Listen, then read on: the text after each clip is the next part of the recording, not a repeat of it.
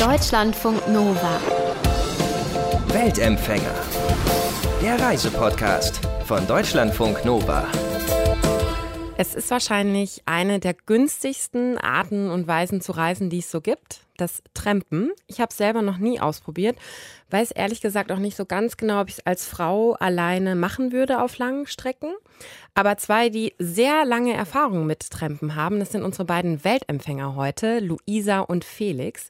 Die trampen nicht nur zum Spaß, die haben dieses Jahr sogar beim Tramprennen mitgemacht. Das findet seit 2008 statt, wird organisiert von der Non-Profit-Organisation Club of Rome Autostop, also Club der Wanderer.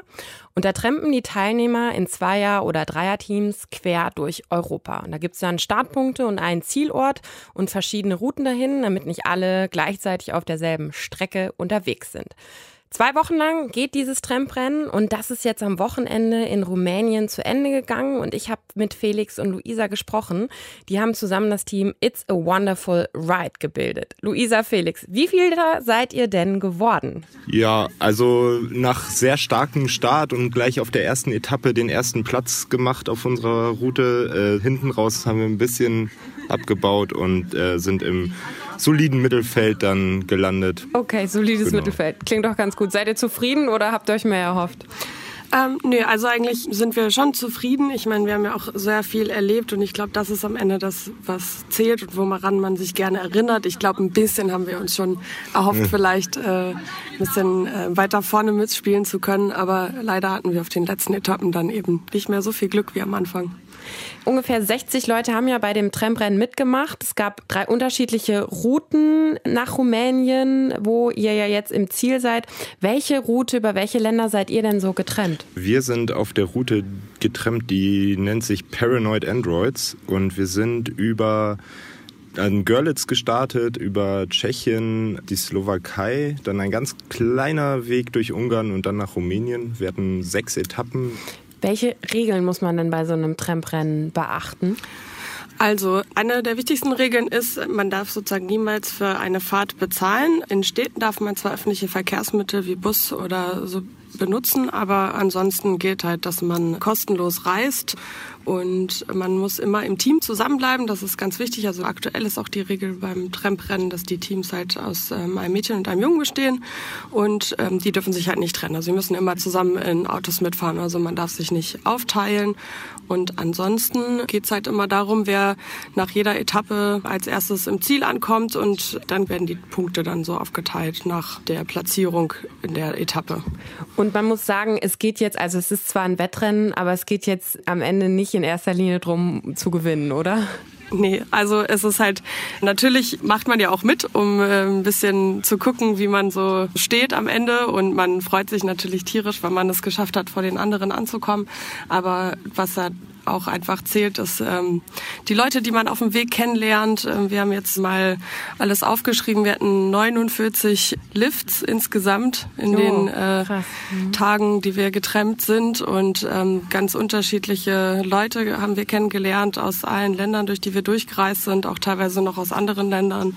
Und ähm, das ist einfach wahnsinnig spannend, über die mehr zu erfahren und auch von denen zu hören, was die so über ihr Land zu erzählen haben. Denn das ist auch extrem unterschiedlich. Und ich glaube, das ist auch nochmal unterschiedlich als das, was man vielleicht mal so in einem Hotel oder Hostel oder so hören würde von den Leuten, die sonst auch viel mit Touristen zu tun haben. Und ihr sammelt bei dem Tramprennen auch Geld ne? für einen wohltätigen Zweck. Genau, das Tramprennen ist auch aus dem Charity-Gedanken entstanden. Mittlerweile, also damals ging es noch für Viva Con Aqua, mittlerweile sammeln wir Geld für Sea-Watch. Das funktioniert, indem Freunde, Verwandte, Bekannte von zu Hause die Teams sponsoren, so nennen wir das. Die können dabei eine kleine Nachricht hinterlassen und auch kleine Aufgaben verteilen. Ähm, so müssen wir auf jeden Fall noch lernen, die Moldau zu pfeifen. Das war eine unserer Aufgaben. Und habt ihr schon äh, geübt, die Moldau zu pfeifen? Nee. Naja, also wir haben es schon mal angehört. Wir waren ja auch in Litomischl, in der Stadt, wo Smetana geboren wurde. Da hatten wir es schon mal das äh, angefangen zu hören. Aber genau, wir müssen heute auf jeden Fall noch üben. Sind eigentlich ein bisschen spät dran, aber wir hatten auch noch einige andere Aufgaben. So mussten wir einen Pub auf Aufsteller von einem Bekannten mittragen, der gerne dabei gewesen wäre, aber nicht konnte. Und die musstet ihr die ganze Zeit mitnehmen? Ja. Oder ähm, wir sollten auch noch äh, uns auf die Suche nach selbstgebranntem begeben. So haben wir in einem Dorf an an Türen geklingelt und äh, gefragt, ob wir denen was abkaufen können. Und naja, die Freunde denken sich immer lustige Sachen aus, durch die man dann auch nochmal ganz andere Abenteuer ja. erlebt. Cool. Ja. Es gibt, lass uns ein bisschen übers Trampen an sich sprechen. Es gibt ja heute eigentlich heutzutage genügend, ich sag mal, günstige Fortbewegungsmittel. Warum entscheidet ihr euch immer wieder gerade fürs Trampen? Also ich mache das im Alltag häufiger auf so sehr kurzen Strecken zwischen zwei Städten Einfach weil ich viel spontaner bin. Ich bin nicht gebunden an Zugabfahrtszeiten oder Busse.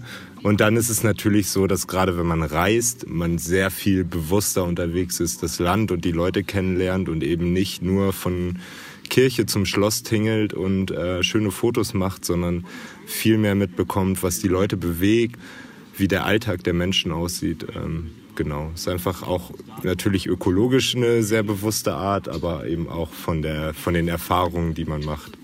Genau, und das Tolle eben auch gerade am Tramprennen ist ja, dass man in der Gruppe unterwegs ist und somit halt eigentlich eine Gruppenreise macht, aber jeder reist halt immer individuell dann an und man kommt halt eben so an Orte, an die man sonst halt nie mit so einer großen Gruppe kommen würde. Also wenn man jetzt mit dem Flugzeug oder mit dem Zug unterwegs wäre, würde man ja doch dann eher die größeren Städte ansteuern und wir haben halt eben gerade dadurch die Chance, auch an Orte zu kommen, wo noch nicht mal ein Bus fährt oder wo ähm, das einfach ähm, vielleicht in der Stunde drei Autos vorbeikommen oder so. Und gerade da ist dann immer das Interessante zu sehen, dass obwohl nur so wenige Autos kommen, man doch irgendwie immer mit der kompletten Gruppe am Ende ankommt. Also irgendwie klappt das immer und das ist ja das Aufregende auch. Ja, und man lernt dann ja wirklich auch so diese ganz kleinen, urigen Dörfer irgendwie kennen, ne? Also die in keinem Reiseführer wahrscheinlich drinstehen würden.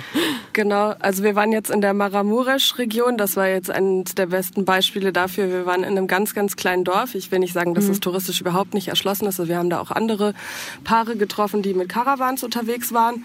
Es waren aber teilweise auch etwas ältere Leute, die darüber vielleicht anderweitig davon erfahren haben. Und äh, wir sind da wirklich in einem Dorf rumgelaufen, wo alle Leute noch handwerklichen Tätigkeiten nachgehen oder Heu machen oder sonstige landwirtschaftliche Aufgaben. Und das war wirklich so, alle waren total interessiert, was wir da machen, waren total freundlich und offen. Teilweise wurden wir zu denen nach Hause eingeladen, um mal das Wohnzimmer anzugucken oder eine Nudelsuppe zu essen cool. oder so. Also es ist echt äh, eine ganz, ganz andere Erfahrung als so einen Urlaub in Barcelona, sage ich jetzt mal. Wie lange muss man denn warten, so bis man mitgenommen wird? Also wartet man auch manchmal wirklich stundenlang oder geht es meistens dann doch irgendwie schneller? Ja, also ich glaube, Trampen ohne Warten wäre auch langweilig.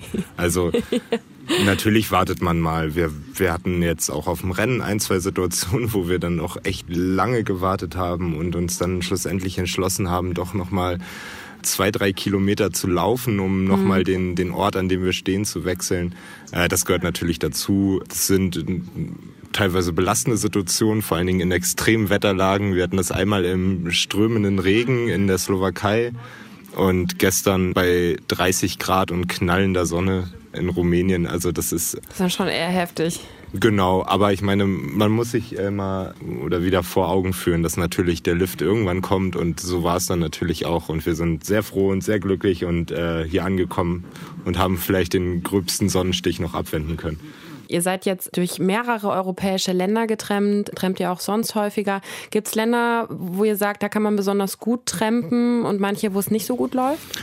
Ich glaube generell ist es in fast jedem Land möglich zu trampen oder in, es ist in jedem Land möglich zu trampen.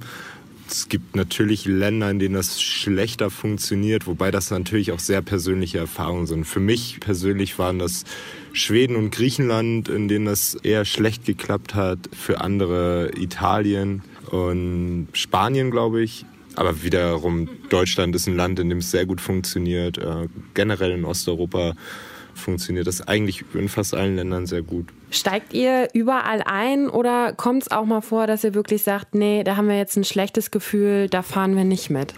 Also Auf jeden Fall ist das eines der wichtigsten Dinge, was man sich auch immer wieder neu vornehmen muss, weil gerade wenn man so viel träumt, vergisst man das manchmal so ein bisschen, wenn es so gut lief. Äh, man muss sich aber immer wieder sagen, ich muss nicht ankommen. Ich kann im Notfall auch überall mit dem Zelt übernachten oder mir ein Hostel suchen oder eine Pension oder so.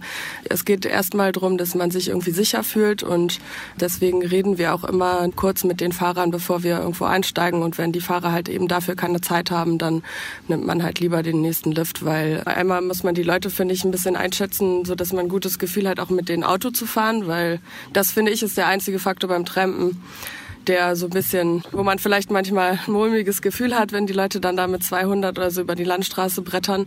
Und man muss sich halt immer vorbehalten, einfach auch auszusteigen, also zu sagen, nee, ähm, bitte fahren Sie ran, ich möchte nicht mehr weiter mitfahren. Gibt es irgendwie was oder eine Situation, wo bei euch sofort schon so Alarmglocken klingeln, wo bei euch klar ist, nee, da steigen wir nicht ein? Also ich würde sagen, äh, manchmal sehe ich auch Leute an Tankstellen oder so, wo ich rumlaufe und Menschen anspreche. Und da gibt es schon manchmal welche, die die zum Beispiel schon ein bisschen so aussehen, als hätten sie irgendwie vielleicht ein bisschen zu viel schon getrunken den mhm. Tag oder ähm, die mir einfach unsympathisch wirken oder dann spreche ich die gar nicht erst an und wenn die Leute halt anhalten und das ähm, schon direkt eine komische Konversation ist, dann das gibt's schon. Also wir haben jetzt auch auf der Route manchmal Leute gehabt, da war das ganz komisch, da waren wir uns auch unsicher, ob die vielleicht nicht Geld von uns wollen oder so und dann haben wir auch gesagt, nee, nee, wir fahren da nicht mit. Das heißt, man entwickelt schon auch so eine Art Bauchgefühl, ne? Also und so ein, mit Menschenkenntnis, dass man schon irgendwie ein Gefühl hat, ob man der Person vertrauen kann oder nicht. Ja, auf jeden Fall. Also das ist, glaube ich, das, was am Anfang, wenn man mit dem Trampen beginnt, noch etwas schwierig ist, wo man vielleicht auch gerade wenn man an der Tankstelle Leute anspricht, noch nicht so sicher ist. Aber irgendwann hat man das auch ganz gut raus und lernt die Leute einzuschätzen, weiß, wie man die ansprechen muss oder sollte und eben auch kann das schon so ein bisschen erahnen, aus welchen Motivationen die Autos anhalten, wenn sie dann an der Straße anhalten.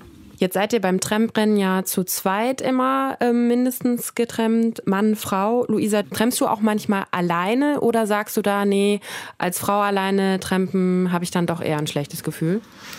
Also ich mache es für kürzere Strecken. Ähm, sowas wie Hamburg-Lübeck oder so bin ich auch schon mal so getrennt und genau da achte ich dann halt eben, sag ich mal, noch ein bisschen, ja was heißt ein bisschen mehr, es ist einfach immer wichtig darauf zu achten, dass man irgendwie kein schlechtes Gefühl hat, aber ich hab, bin auch beispielsweise schon mal dann viel mit Frauen und Familien getrennt, das ist zum Beispiel, wenn man als Mädchen unterwegs mhm. ist, auch öfter, dass die dann anhalten, aber ähm, beispielsweise jetzt auf dem Weg haben wir auch relativ viele Familien gehabt, die uns mitgenommen haben. Und genau, da muss man einfach ein bisschen bisschen gucken. Mich fragen das auch manchmal die Leute, wenn ich denn einsteige. Aber das ist halt genauso wie in anderen Situationen auch. Ich möchte mich da nicht einschränken, weil es irgendwelche Klischees oder ja, Vorurteile gibt oder so. Und ich kenne auch viele andere Frauen, die hier beim Tramprennen dabei sind, die auch ab und an alleine trampen und bisher auch immer gute Erfahrungen gemacht haben. Ihr seid ähm, jetzt in den letzten zwei Wochen, ich glaube, äh, wie viele Lifts hattet ihr nochmal? Fast 50, ne? Ja, 49. Und dann waren es immer Autos oder war auch mal irgendwie was Außergewöhnliches dabei? Ja, gut, dass du fragst. ähm, wir sind tatsächlich mal für zwei Kilometer ungefähr in einem Radlader mitgetrennt, in der Schaufel vorne drin. Wirklich? Äh, ja. Das war quasi rumänisches Cabrio, obwohl das. Eine Radladerschaufel, ähm, das rumänische Cabrio. genau. Übrigens saß auf dem Radlager da hinten auch noch ein äh, Kind sozusagen neben dem Fahrer, was ja. festgebunden war mit so einem Gurt, so ganz äh, hilfsmäßig, der wollte auch mitkommen. Hattet ihr ähm, jetzt bei dem Rennen, ich meine, ihr habt gesagt, ne, das ist das Coole daran, man lernt ganz, ganz viele unterschiedliche Leute kennen, kommt mit Menschen in Kontakt, die man sonst einfach nie treffen würde.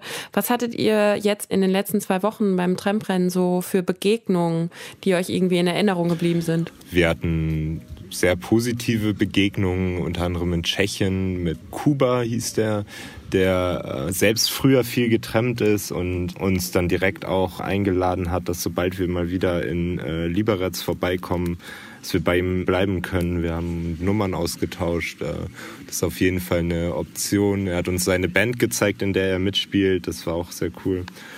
Wir hatten beispielsweise auch in Rumänien jetzt auf der vorletzten Etappe, dass ein, ein ganz wichtiger Lift einmal durch die Stadt durch war mit einem, der hieß Dan und der war mit seinem Sohn unterwegs und hat uns halt mitgenommen, weil er gesehen hat, wie wir an der Tankstelle mit einer Bekannten von ihm gesprochen haben, die uns eigentlich gerne mitnehmen wollte, aber nicht konnte.